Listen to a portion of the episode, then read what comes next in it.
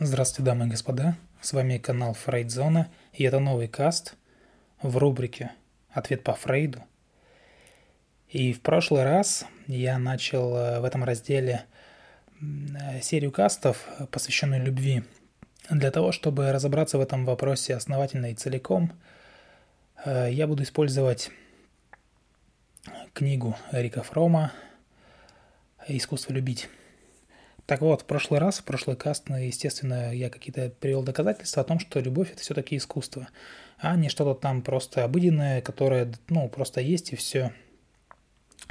Так вот, сегодня в продолжение этой темы, э, тему любви имеется в виду, я хотел бы э, рассказать, пояснить даже больше о любви, о любви между родителями и детьми. Потому что любовь, естественно, разная бывает, поэтому считая, что начать именно с этого следует, так как в жизни все приходят э, в каком-то младенческом возрасте, а не в каком-либо другом. Поэтому, думаю, полезно начинать именно с этой формы. Так вот, о чем суть? О том, что э, момент рождения, да, э, который встречает любого человека, и младенец вот в этот момент, он э, испытывал бы страх, наверное, бы испытывал страх смерти, Опять же, если, э, скажем, э, милосердная судьба не избавила бы его от тревоги, связанной с отделением от матери. Ну, то есть он где-то там 9 месяцев находился в удобных ему условиях, в хороших условиях, а тут стресс такой рождения, и вроде как, куда вы меня родили и зачем это сделали. Так вот, э, несмотря на это, родившись, ребенок едва ли вообще, в принципе-то, отличается от того, чем был, кем был до рождения, да, он точно так же не способен там, различать предметы, он э, не осознает себя, он не осознает там, внешнего мира, он чувствует. Он только может как-то, э, то есть размышлять, естественно, он не может, он может чувствовать. Чувствует он хорошо. И в большей степени больше ему нравятся какие-то приятные ощущения от тепла, там, от молока матери, да, и, естественно, не отделяет, не отделяет вот это все от источника, от самой матери. Для него мама – это как бы и тепло, это и еда. Все вместе, все в купе. Э, это защита, это эйфория, да, от удовлетворения потребностей. Может быть, в этом кроется причина, что с возрастом, э, когда мужчины ищут себе отношения, да, они в каком-то виде, наверное, хотят таких вот отношений, э, да, как вот с матерью, потому что это эйфория, это защита, это покой, и прочее, прочее. Ну ладно, сейчас не об этом. То есть так или иначе ребенок в этот момент, он эгоист, стопроцентный эгоист, эгоист сотого левела, что называется, он э, нарцисс, да, э, и реальность внешнего мира, да, люди, там, предметы, они имеют значение э, только постольку поскольку. Ну, поскольку они удовлетворяют или там, наоборот, фрустрируют внутреннее состояние тела ребенка. Реально только то, что внутри у него – то есть все внешнее, оно реально, конечно, бывает, и опять же, если отвечает или там не отвечает его потребностям. И никогда в силу его собственных качеств или чьих-то нужд. То есть, а вот по мере развития, да, растет, развивается ребенок, он становится, естественно, уже способен воспринимать какие-то вещи такие, какие они есть. То есть удовлетворение от сытости он уже сводит не то есть не к самой матери, а конкретно там, э, ну, к груди. То есть он уже может определить, что мама – это мама, грудь – это грудь, там молоко – это молоко и так далее. И со временем ребенок начинает рассматривать, э, ну, как бы мир именно вот таким вот образом. То есть для него все становится разными сущностями. И в принципе, в, в жизни, да, он научается воспринимать и многие другие вещи, отличные от него, да, имеющие собственное существование. И на этом этапе ребенок там, например, учится давать названия э, этим предметам, ну и так далее. И одновременно с этим он узнает, что неплохо бы еще манипулировать ими, да, э, ну, узнает там еще какие-то дополнительные вещи, типа там огонь горячий, жжется, там какую-то боль причиняет, что мама это тепло и приятно, дерево твердое, там э, бумага легкая, там можно рвать. И тут ребенок узнает, а как же обращаться с другими людьми, а кто другие люди? В первую очередь, естественно, это мать. То есть мама мне улыбнулась, когда я ем. Ну, отлично, да. Э, когда я плачу, она меня берет на руки. Вот эта манипулятивная составляющая у детей развивается. То есть э, похвалит меня, когда я там, ну не знаю, в туалет схожу. Не будем заострять внимание на этом. То есть э, все вот эти переживания, они кристаллизуются и объединяются в одном. Меня любят. Меня любят. Вот это просто ассоциативная связь. Э, то есть меня любят только потому, что я ребенок своей матери. Больше ничего. Э, потому что там я беспомощный, потому что я красивый, там такой восхитительный и так далее. Вот так ребенок чувствует. То есть э, он чувствует, что его любят, потому что он нужен матери. Если выражать это в каком-то более общном смысле, меня любят, то есть ребенок так вот чувствует, да, меня любят за то, что я есть. Потому что я есть. То есть вот этот вот опыт любви, это, естественно, пассивная любовь. То есть ребенок ничего не отдает, он только забирает. Что давать он не может в этот момент совершенно. То есть и здесь нет ничего, что ребенку нужно делать, чтобы его любили. Нет никаких связей. То есть любовь вот такая вот материнская в этот момент, она безусловна. И все, что от ребенка требуется, это просто быть быть, там как бы существовать, там быть ее ребенком. То есть любовь матери здесь можно рассмотреть как блаженство, как покой. Ее не нужно как-то заслуживать, ее не нужно как-то э, приобретать, э, как-то покупать, там, я не знаю. Не нужно, она просто есть и супер. Но вот у такой безусловной материнской любви есть, естественно, негативные стороны, да. Ее, естественно, опять же, не нужно заслуживать, но она не может быть приобретена или вызвана и она не поддается контролю. То есть если в свое время человек не получил достаточно такой вот материнской любви, а это большинство из нас, то со временем нигде, ну, негде ему восполнить. Никто и никогда ему ее не восполнит, скажем так. Даже если он будет на какие-то тренинги ходить, даже если он на какие-то группы будет ходить, это все как бы, э, скажем так, тут, конечно, еще от человека зависит, но замены полноценной здесь не ждите. Этого просто не будет. Вот и все. Это надо принять задача, если кто ходит там на тренинги, э, ну, как-то проникнуться, ощутить это, возможно, какую-то опору в этом получить, да, и уже дальше чуть проще, чуть легче будет. То есть, э, если вот такая вот любовь есть, да, то это благословление, как говорится. Если ее нет, то, ну, все. Вот, э, кажется, что жизнь вообще лишилась там всей своей красоты, и нет ничего вообще такого, что можно сделать, чтобы это вернуть. И для большинства детей, младше, скажем, там, ну, 8 лет, проблема, э, ну, почти, скажем, исключительно заключается в том, чтобы быть любимыми. Ну, как бы любимыми за то, что они есть. В 8 лет, конечно, это ну, прям супер граница высокая. Я бы планку понизил, лет, может, до 5. Вот, но тем не менее. И вот э, до этого возраста ребенок еще не умеет любить сам. И только с благодарностью и с какой-то там, может быть, радостью откликается за, ну, на то, вот, э, что его любят. И на этой стадии развития возникает теперь новый фактор. Ребенок начинает чувствовать, что способен порождать любовь собственной активностью. То есть э, он тут начинает думать о том, чтобы что-то дать матери, ну или там отцу, э, что-то сделать, что-то создать, там, не знаю, какой-то рисуночек нарисовать, может быть, стишок заучить, э, что бы там ни было, какую-то поделку из пластилина сделать. То есть впервые в жизни ребенка идея любви, она трансформируется. То есть э, не только быть любимым, но и любить, то есть создавать любовь. И потребуется очень-очень много лет, очень-очень много усилий э, каких-то, чтобы его любовь стала ну, зрелой, какой-то осмысленной, вполне правдивой. Со временем ребенок становится, э, естественно, подростком, и уже тут учится превозмогать свое эго бесконечное, которое его там наградила природа и которое он до этого, до этого момента только раздувал. А другой человек больше не является для него лишь средством удовлетворения его потребностей. Ну, то есть мать, да? Э, нужды других людей становятся так же важны, как его собственные. Возможно, даже важнее. Чаще даже важнее. То есть давать здесь более приятно и радостно, чем получать. То есть любить важнее, чем быть любимым. Вот какая мысль. То есть, э, любя, ребенок, он выходит из, из карцера с такой вот одиночной пыточной камеры, где был заточен в силу какого-то своего детского эгоизма, нарциссизма, ну и прочее, прочее. И э, здесь он начинает испытывать чувство нового единения, общности, какого-то слияния, то есть отождествляет себя с обществом.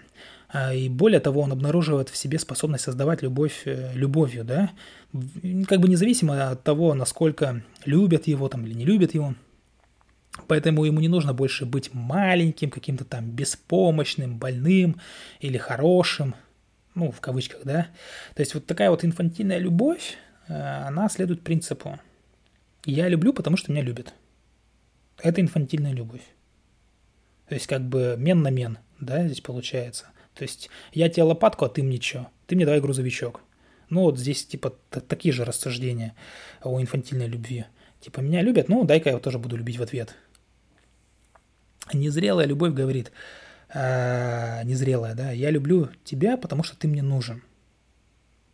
То есть без тебя я там чего-то там не смогу. Не смогу достичь, добиться или еще что-то. А зрелая любовь, она говорит что? Она говорит, ты нужен мне, Наоборот, да? Ты нужен мне, потому что я тебя люблю.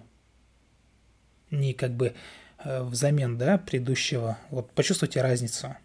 Я тебя люблю, потому что ты мне нужен. И наоборот, ты нужен мне, потому что я тебя люблю. То есть причинно-следственная связь совершенно в обратную сторону здесь уже работает. И с развитием способности любить тесно связано развитие, конечно же, объекта любви.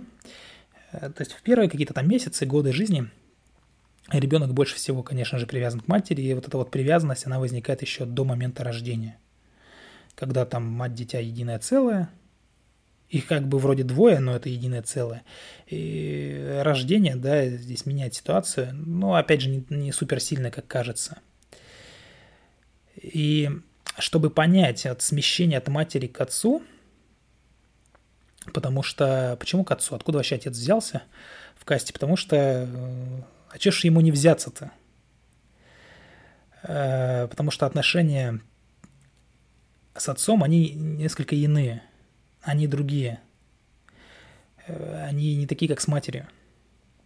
Но ребенок с каждым днем там становится все более независимым, он там где-то ходить научился, говорить научился, э, какой-то самостоятельности научился, то есть он как-то начинает вступать в социум. И отношения с матерью вот в какой-то степени, они теряют свою жизненную важность и вступает вот именно э, отцовская важность. То есть, и чтобы вот понимать вот это смещение, да, в сторону отца, нужно рассмотреть э, сущностное различие. Это два вида любви. Материнская, отцовская, два вида любви. Опять же, материнская любовь, напомню, безусловно, а сама по себе, по своей сути, она просто безусловна и все тут. Э, то есть мать там, новорожден, новорожденного любит, потому что это ее дитя, а не потому что там младенец отвечает каким-то требованиям, не потому что он там на кого-то похож или еще что-то там случилось. А, все любит и все тут. И безусловная любовь, да, она соответствует одной из глубочайших потребностей. Не только ребенка, но вообще любого человеческого. И,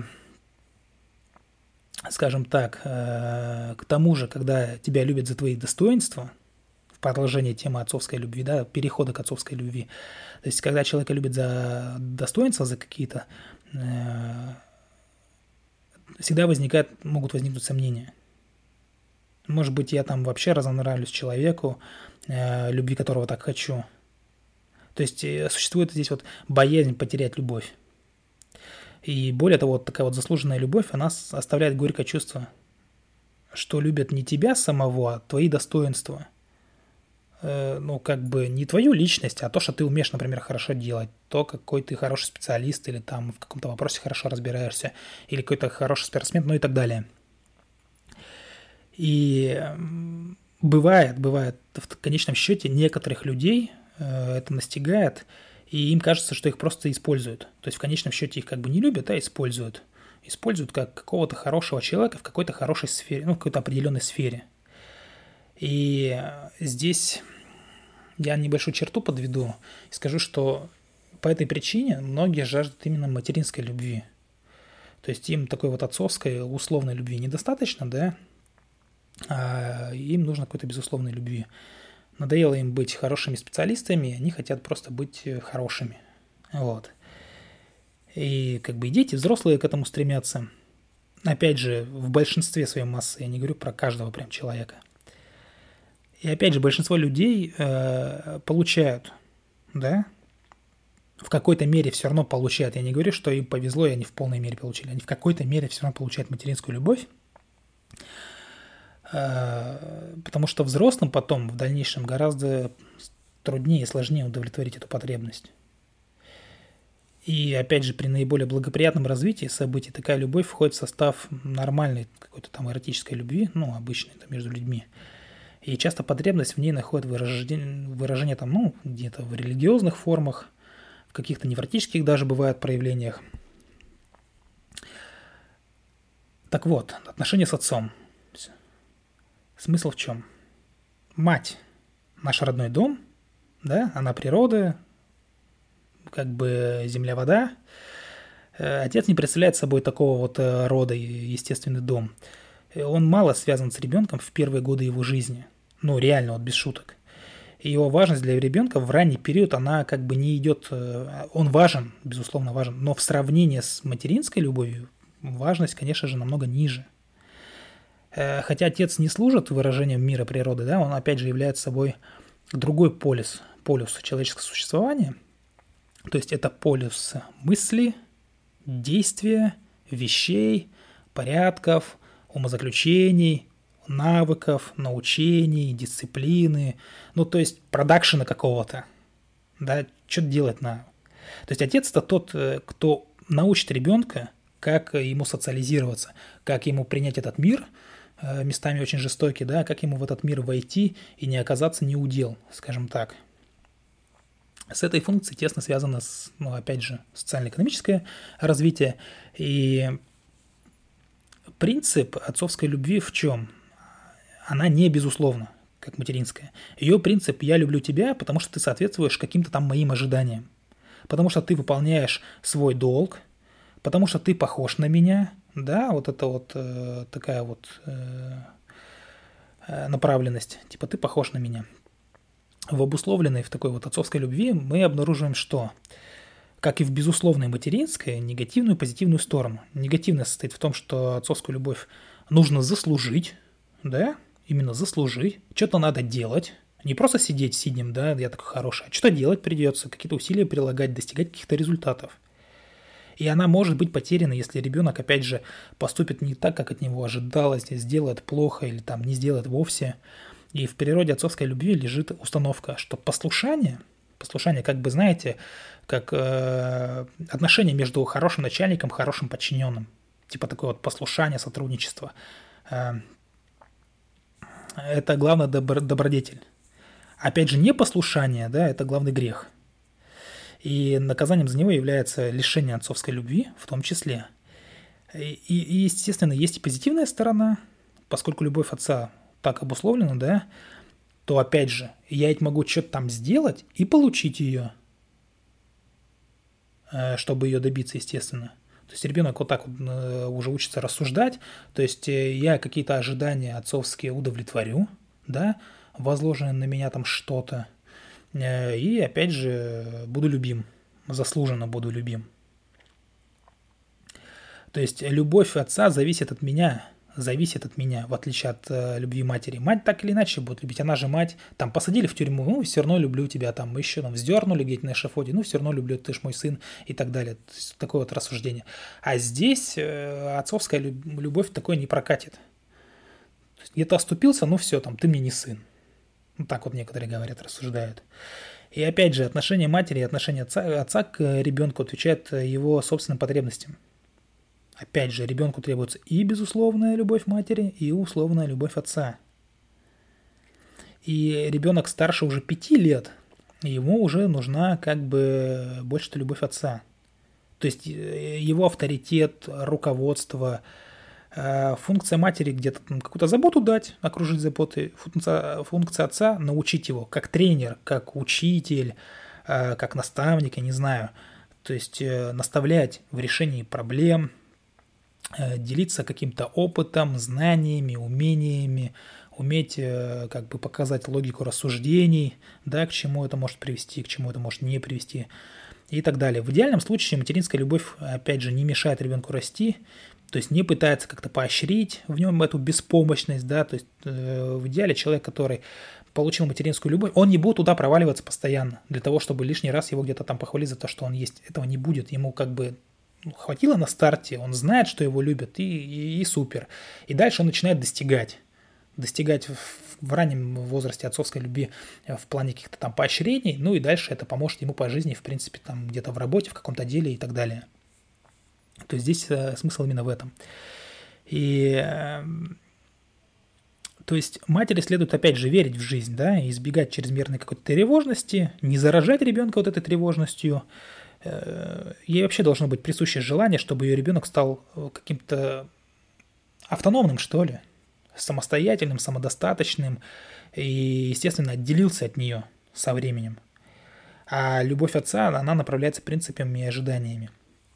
То есть здесь запастись терпением, э, то есть Э, не просто каким-то деспотом быть, да, а именно запастись терпением.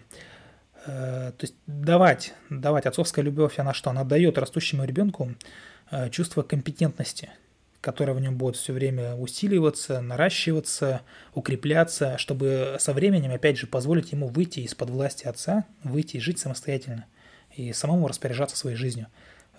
Как бы вот это конечный смысл – и зрелый человек, он достигает такого состояния, когда сам становится себе и матерью, и отцом, да, вот как по трансактному анализу, то есть э, внутри человека сущность там есть, а вот у него есть там скажем, внутри там взрослое состояние, там а детское, родительское состояние, и вот со временем, да, он становится сам себе и матерью, и отцом. То есть он может себе дать и естественной э, какой-то любви, и условной какой-то любви. И ему хорошо, то есть извне ему не надо у кого-то выкачивать ее, у партнера по общению, либо у мужа, жены, у кого как. То есть это уже невротические отношения, они нездоровые. В здоровых отношениях такого не бывает. В здоровых отношениях человек зрелый, он как бы самодостаточен, он удовлетворяет свои потребности целиком и полностью сам. С других качать он не качает, ему это не нужно. Ему не нужно это. То есть э, материнское сознание нам что говорит? Ну нет такого поступка или такого преступления, которое лишили, лишили бы тебя моей любви. Ну я уже говорил, да, там хоть там за решетку сядь, все равно тебя буду любить. А отцовское сознание так не говорит. Оно говорит, ты здесь ты поступил плохо, так неси ответственность за это. Накосячил, отвечай да, ограбил, садись, там, на пару лет. Но я говорю, конечно, очень категорично, но так более доходчиво будет до слушателей. То есть, опять же, зрелый человек более не стесненный, скажем так, присутствием матери и отца, сам выступает их, э, ну, выстраивает как-то, выступает сам себе отцом и матерью. Ну, уже сказал уже об этом. И в таком вот развитии, в таком развитии, э, которая идет как бы от направленной на мать привязанности к привязанной, направленной на отца, и последующем вот этом слиянии заключается вообще весь секрет психологического здоровья и достижения полной зрелости. Больше ничего человеку не надо. Но проблема в том, что большая часть людей, там 99,9, может даже почти 100% этого ничего не получает. Либо получает с какими-то промашками, либо недостаточном количестве, ну или как-то еще. То есть не в полной мере. Э, есть какие-то провалы, и эти провалы э, приходится со временем как-то восполнять. Если человек их не восполняет, если он не развивается, если он там э, упускает это из виду, то, естественно, жизнь, жизнь его проходит каким-то образом невротично и в нездоровом виде. То есть нельзя сказать, что это благополучная жизнь. Так вот, и опять же, еще раз повторюсь, в неудаче да, такого вот развития идеального кроется причина всех неврозов –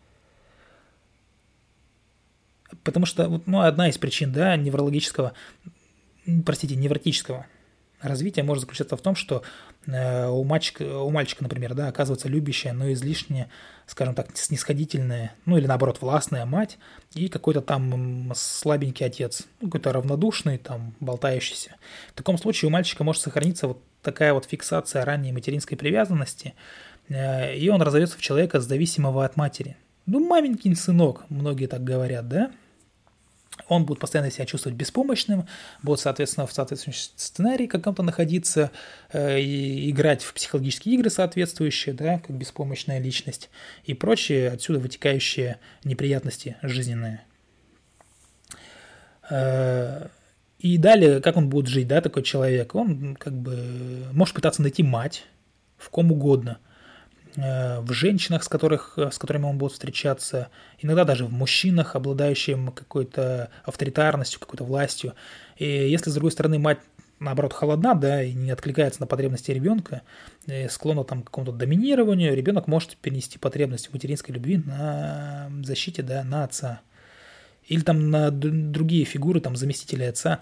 И в этом случае конечный результат окажется или сходным с предыдущим, да, такое будет, либо мальчик вырастет в человека, односторонне ориентированного на отца, полностью сосредоточенного на принципах закона, порядка и власти, лишенного способности ожидать или получать безусловную любовь. Вот у меня так, например.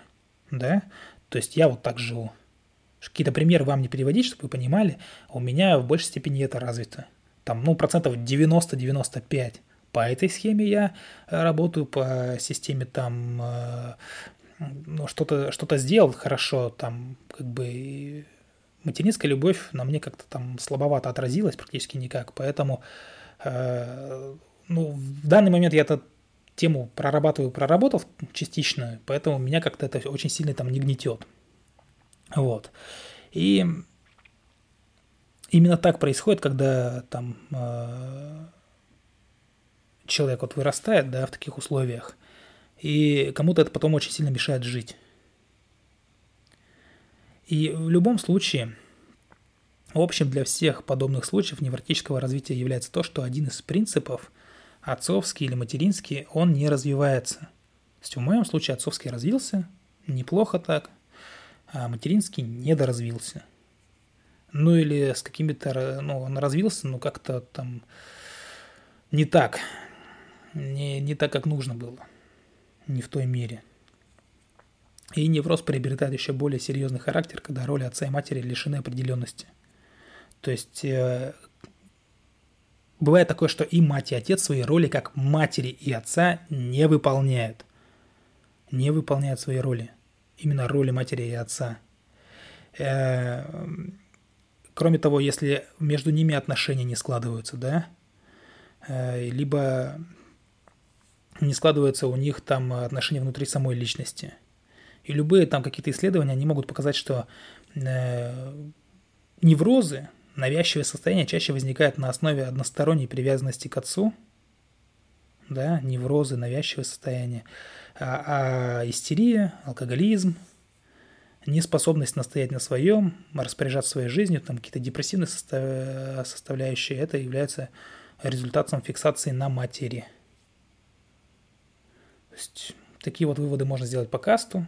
Если у вас в жизни так, да, если вы более депрессивная личность, если вы э, не, не знаете, как распорядиться своей жизнью, то где-то материнской любви где-то недополучили. Ну и наоборот. Если у вас навязчивое состояние, то где-то, опять же, зафиксированы были на отце. Ну, вы поняли, Точнее, не то, что недополучили материнской любви, а зациклены были на материнской любви. И, может быть, даже действительно не получали ее, а просто были зациклены, потому и, э, потому и зациклены, потому что не получали. То есть такая двойственность здесь. Здесь вы могли получить в, в полной мере что-то одно и другое, но опять же быть зависимыми от этого. И наоборот, не получить полной мере какую-то из, любви, из любви и снова тоже быть зацикленным на этом. Здесь надо конкретно разбираться в каждом отдельном случае. То есть и такой, и, и такой исход э, может привести к одним и тем же состояниям. С вами была Фрейдзона, тяжелейший каст на тему любви детей и родителей в рамках кастов «Ответ по Фрейду». Надеюсь, вам понравилось. Надеюсь, вы все поняли. Для тех, кто не понял – я напомню, что у нас есть телеграм-канал, одноименный называется Фрейдзона. Переходите по ссылочке, ссылочку оставлю в описании касту. И там вы можете задать, задать совершенно любой вопрос, в том числе касающийся любви отца и матери. Уверяю вас, вам там помогут. А с вами была Фрейдзона. Любите психологию, изучайте психологию. Всего доброго. Пока-пока.